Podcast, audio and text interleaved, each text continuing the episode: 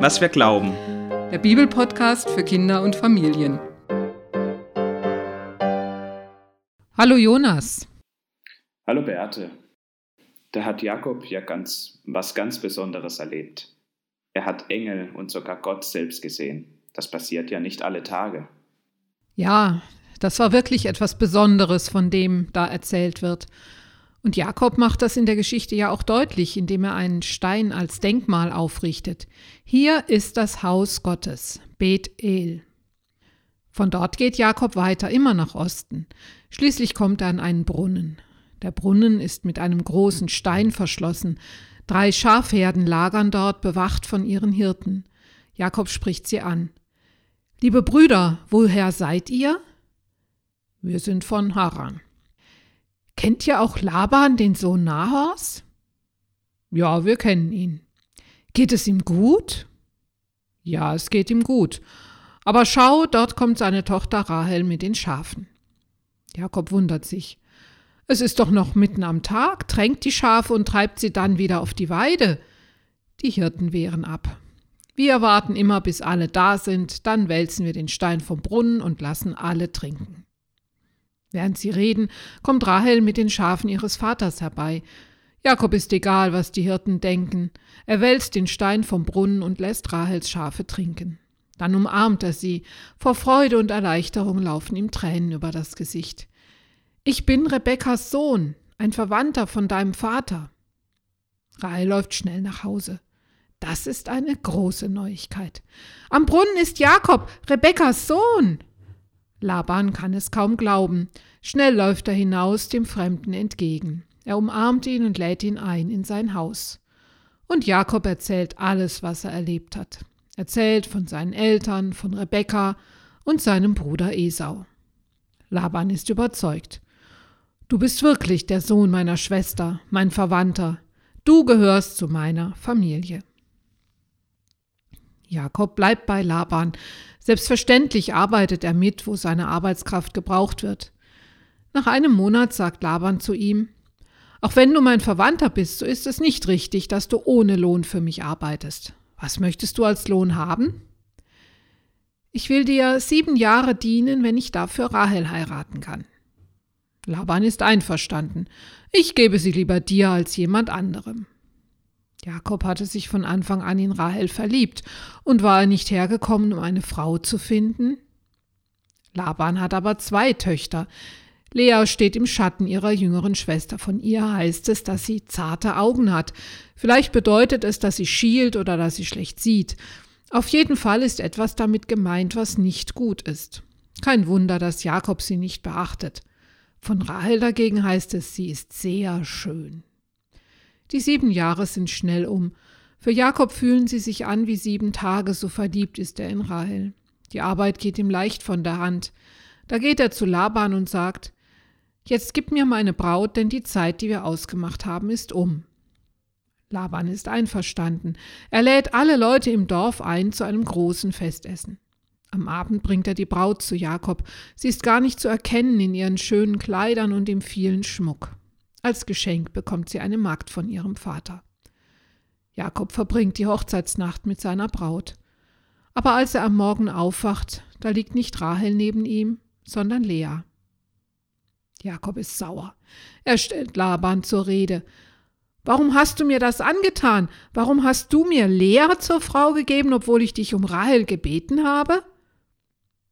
Bei uns ist es nicht Brauch, dass die jüngere Tochter vor der älteren verheiratet wird. Jetzt bleibt die Hochzeitswoche bei Lea, dann kannst du auch Rahel heiraten, wenn du mir noch einmal sieben Jahre dienst. Jakob ist nicht begeistert, aber er willigt ein. Auch Rahel bekommt eine Magd von ihrem Vater zur Hochzeit geschenkt. Jetzt hat Jakob zwei Frauen.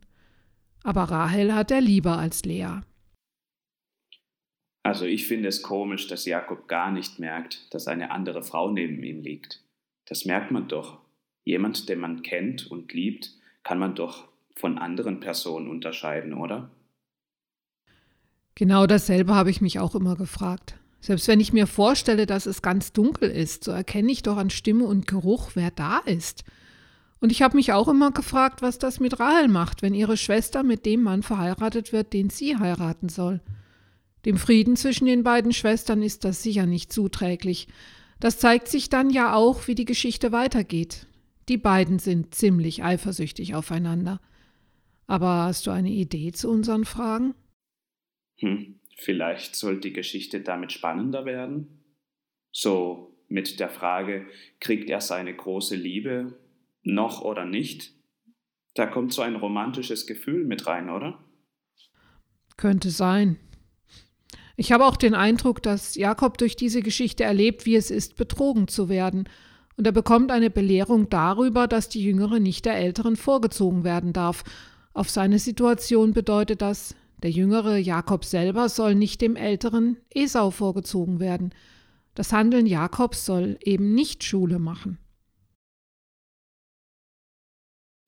Auf jeden Fall hat Jakob von Lavan eine Lektion bekommen. Und die Leute, die die Geschichte lesen oder hören, lernen neben vielem anderem auch, dass Betrügen nicht in Ordnung ist.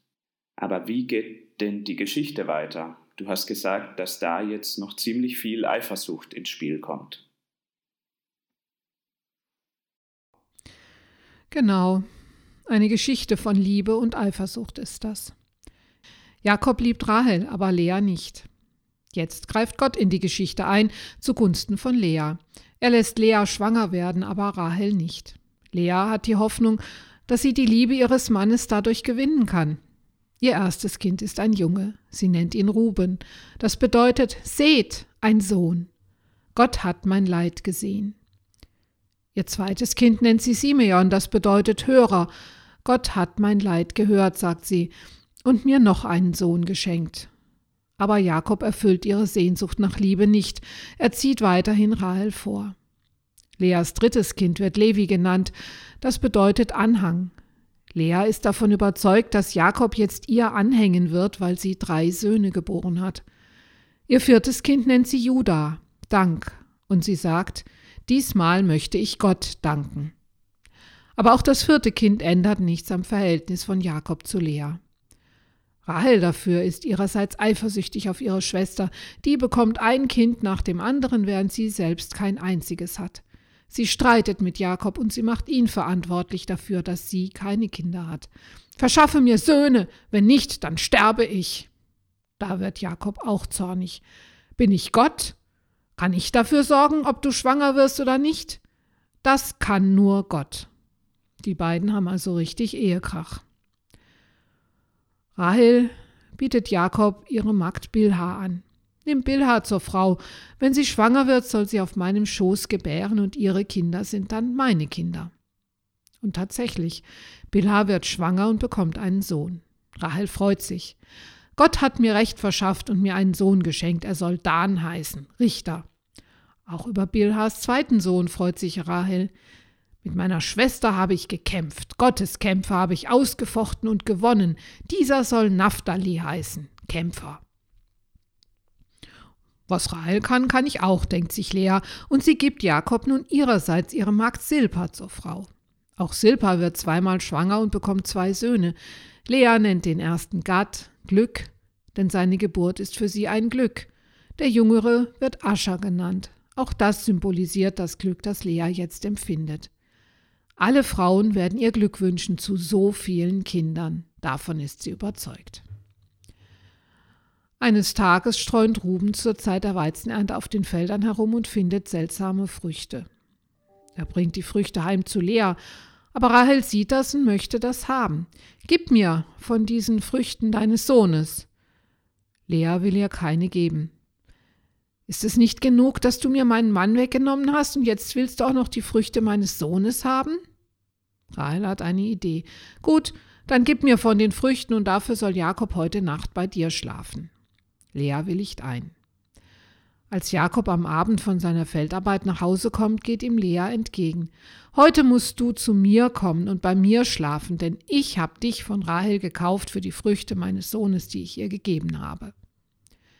Lea wird schwanger und bekommt wieder einen Sohn, den nennt sie Isaschar, Lohn. Denn Gott hat mich belohnt. Danach wird sie noch einmal schwanger und bekommt ihren sechsten Sohn, den nennt sie Sebulon, Bleibe. Gott hat mir ein wunderschönes Geschenk gemacht. Jetzt wird mein Mann bei mir bleiben, denn ich habe ihm sechs Söhne geboren. Ein weiteres Mal wird sie schwanger, diesmal bekommt sie eine Tochter. Sie bekommt den Namen Dina. Und da wird auch Rahel schwanger, nach so langer Zeit des Wartens und Hoffens. Gott erhört ihre Bitte, heißt es. Rahel bekommt einen Sohn. Sie nennt ihn Josef, Zufüger. Gott hat an mich gedacht und mich zu Ehren gebracht. Ich wünsche mir, dass er noch einen Sohn hinzufügt. Wenn ich richtig gezählt habe, dann sind es jetzt elf Söhne und eine Tochter. Die vier Frauen und Jakob wurden wortwörtlich groß beschenkt. Niemand wurde übergangen. Gott hat Lea gezeigt, dass er sie nicht in Stich lässt, und auch Rahel hat endlich einen Sohn bekommen. Sein Name deutet an, dass da noch ein Kind kommen wird.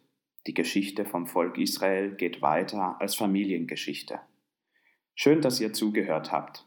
Bis dann. Bis dann.